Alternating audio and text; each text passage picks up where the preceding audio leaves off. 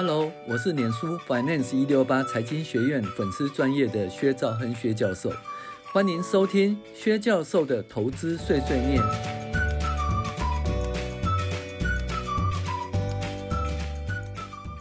各位网友，大家好，我是薛兆亨薛教授。那我们今天来介绍理财读书会，哈。这这一支小资达人投资术一七七六投资密码，那这基本上是我跟 Tivo 的那个第二本的五线谱投资里面的章节哈，另外再截录出来哈，做投影片跟大家分享哈。那这个诶第四集呢是说诶二两如何跨过心里那道鸿沟？你想一想哈，诶满持股。满持股，然后呢，你自己想一想，如果说，哎，你有一笔钱，那假设呢，好，假设一百万，啊，结果跌了，跌了二十趴，或跌了三十趴，你会怎么想？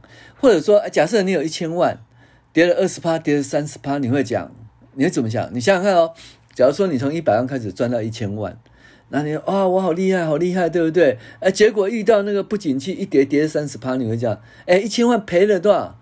三百万只剩七百万，那你会讲说哦，原来只是一百万变一千万是赚很多哦，到现在到七百万，那其实也是赚了六百万，不是这样子的，因为你赚到一千万以后，然后你就赔百分之三十，等于你的资产缩水了百分之三十，三百万不少嘞，一千万缩水三百万就多少？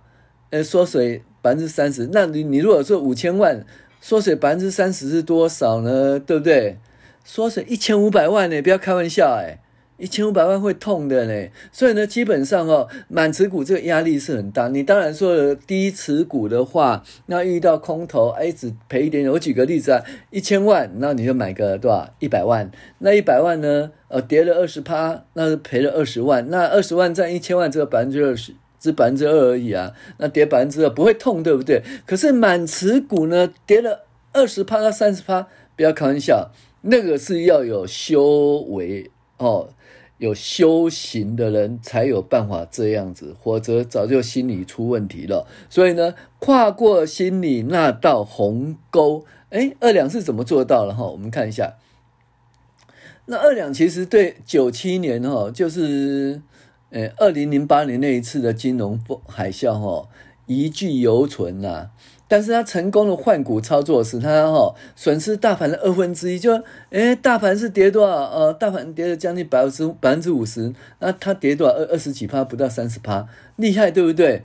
但是呢，他还是怕怕的。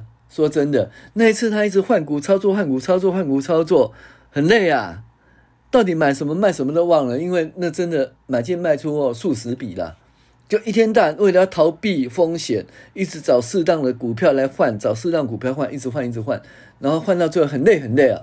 所以呢，虽然哈他对度过空头稍有信心，但是到民国九十九年，就二零一零年哦，又有一次空头持续打击二两满持股的信心。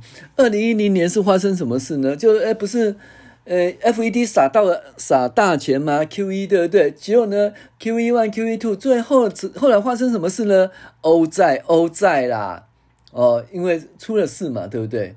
那结果二零一零年呢，再度空头，啊，其实小空头，二零一零年跟那个二零零八年不能比啦，哈。但是呢，这二两二两说要不要满持股，他其实已经怕怕了。那。就民国九十九年，就二零一零年那年次贷风暴后两年，台股收盘八九七二点，逼近九千点。那隔年的一百年哦，二零二一年，我记忆犹新，第一季收盘也在九千点，大盘在高档没什么涨，组合报酬哦已经赚了百分之十。那意思就是说，哎，假如你有一千万，你赚百分之十，一百万，说啊，我们今年就收手了，我不要再满持股，或者说你有五千万。那赚了百分之十，赚了五百万。哎呦，我今年好厉害喽！好啦，不要再玩了，搜索。那可是他原来的投资呃风格是什么？他投资哲学叫满持股。那为什么满持股呢？因为多头是空头的四倍哦，就是说，哎，呃，多头四年，空头一年，或多，所以基本上呢，大部分都是多头。既然大部分多头，你就必须要参与这个多头成长的这个。呃，过程嘛，对不对？所以它满持股是对的，但是呢，诶，你赚很多以后再退吐回去，其实你会怕，哦，所以呢，他是想说，诶，我这样子呢，我这样满持股哈，那如果说诶再吐回去会怎样？所以呢，他有一点说，嗯，获利啊，对不对？了要不要获利了结哈？你看二零一四年就一百零三年哈啊，第一季啊。第一季有些获利，但是结果哈，Q1 的获利没守住了，到年底倒赔了百分之四，哦，赔百分之四，好像赔很多，对不对？可是实际上呢，它最后呢，大盘是赔多少？大盘总共是跌的二十一趴，它只跌百分之四，哦，跌百分之四，所以呢，它基本上还是还是怕怕的啦，哈，所以呢，嗯、在那个二零一三年的三月六日的时候，那大盘是多少？挣了百分之一点八啦，那他挣百分之十。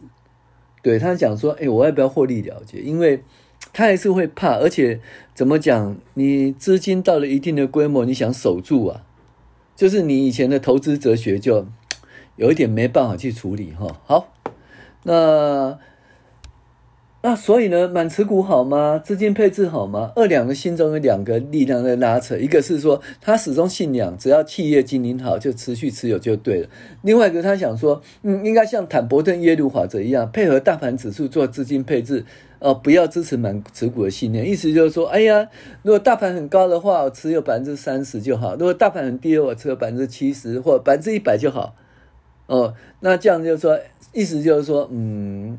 来可以判断高低，然后决定你的资金持有，哈，这个东西。那坦伯顿呃不败投资法，这是我们基本上我们的网站都会讲说，哦，现在呢坦伯顿不败投资法在哪个位置？你应该持股有多少？那我们做个实证，哦，用坦伯顿不败投资法，哈，它的投资绩效还真的是优于就是买进持有了，哈，好。所以二两是讲说，那我资金配置要满持股，还是说，哎，大盘往上的时候我持股少一点，大盘往下的时候我持股多一点？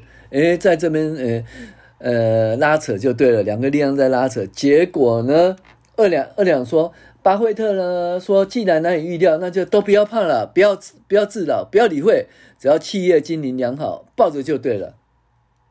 但是当年由赚变成赔，还是很可惜呀、白高兴一场。所以在一百零三年哦，让人伤脑筋的是如何因定大盘指数去做卖出计划。那二两他想效法坦伯顿耶鲁法则，他用十年线呢 做基础哈。那二零一百零三年第一季的时候，十年线是七三三五。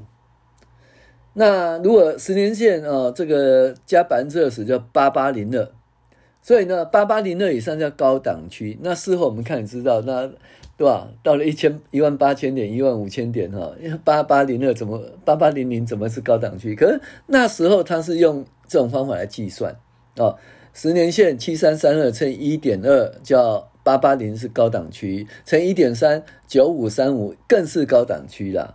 所以呢，它的高档区就定义在八八零零到九五零零，哦，那这个地方呢，如果它乘以一点四的话，就一零二六哦，一零二六九，所以呢，这是泡沫区啦，哦，所以它就用十年线乘以一点二乘以一点三乘以一点四哦，来判断这股市的高低啦，哈、哦，所以呢，在九千五百点到一零二六九，这是一个相当有泡沫的区的，它它是这样做哈。哦然后结果呢？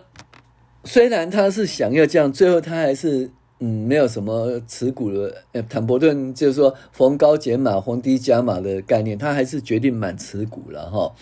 哦，但是呢，他所所说的坦伯顿方法对不对？也是对，也是可以了哈。预测相当准确，在隔年第一季就九五三五了。他说九五三五是高档区啊，就是泡沫区啊。那真的应该卖？为什么从九五三五跌到七二零三呢？准很准呐，哈！但是呢，他他还是怎样决定满持股哦？哦，他决定满持股，所以呢，在就是说当年度哈，大盘呢就跌了十点四一趴，而当年度他报酬是十点四八趴，意思就是说他真的用他自己的那个呃，就是动态哦。动态投资法，哦，的投资绩效远高于大盘呐，哈，也远高于满坦博顿呐，所以他的方法很好。他当年呢交出了好成绩，他赚了十点四八，大盘是跌了十点四一，所以他满持股还是对。但是虽然是对，可是他还是怕怕的，就对了啊。那这东西哈，要建立一个投资哲学不容易哈，必须要克服一些心理的一个羁绊哈，心理的羁绊。好。那假设二二两他的坦博论不败投资法呢？那他是这样介绍，他说十年线以下第一区就是低档哦的八八一一，那一点二倍相对的是高档一零五七四，那一点三倍是高点，一点四倍是泡沫，叫一二三三六，那。后来呢，一二三三六看起来也不是泡沫，对不对啊？我们到一万五、一万八，那一万八又跌到一万五，所以这个东西，嗯，十年线确实是很很低的哈。那碰到十年线真的是很便宜、很便宜的哈。那所以十年线就就是超级低档就对了。那十年线的呃多少？诶，一点二倍、一点三倍、一点四倍，就来判断是高档，好。诶，或者是高点，或者是泡沫点，哈，他是用他的方法来做。那其实我也确认过，十年线真的是相当不错的买点，哈，大家注意一下，哈。好，那好啦，那它的有三个保护伞，第一个呢就是满持股，第二个说每一档不要超过百分之二十，对不对？那第就是分散，第三个就是不要融资啦。那我再把这个介绍完哈，就是说，至于第三把把伞，就是其实是不要融资啦。那二两也好，猎豹郭公克也好，我本人也好，都曾经在二零零零年以前哦融资买股票。那其实二两融资买股票哈，着实赔了不少钱。而猎豹郭公克真是欠债几百万，好多年才还清了。那记者在访问我时，我说他也是希望说，哎，我二零零年是不是因为融资而破产？呃，故事都这样写，要融资破产，然后诶翻本啊，变成投资投资大师。但是我当时融资买股票，是因为为什么融资买股票？因为每个人都融资买股票，你也融资买股票，我也没融资买股票，所以呢，我就跟着融资买股票了哈。所以，但是我二零零零年的时候，并没有投资大量的资金在股市，所以也没有因融资而受伤很多哈。啊，不到一年就回来了。可是融资投资股票就好像衍生性金融商品一样，没有办法长期投资啊。怎样？赔了一点就要停损，因为融资的关系哦。那赚了一点抱不住，因为融资要算利息，所以融资基本上呢，长期获利的几率不大，至少对我而言是这样子。所以要保保住目前的本金呢，千万不要融资买股票，这是二两以满持股啊的第三把伞。那我们也可以看到啦，那个就是呢，嗯、呃，怎么讲？股王啊，少年股王，他投资啊，重压融资，然后就一下子可能赚了几千万哦，更甚至上亿了哈、哦。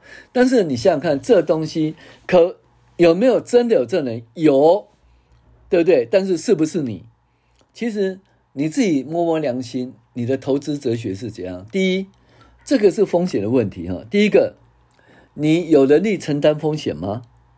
第二个，你愿意承担风险吗？就你承担风险的程度。那有些人呢，只存定存呐、啊，他的风险只是存定存而已哈。所以你这样买股票已经超过他的能力了，所以这东西就算了。那我个人而言的话，就是就是垫高低哈，那外加融资买进，这不是我愿意承担的风险。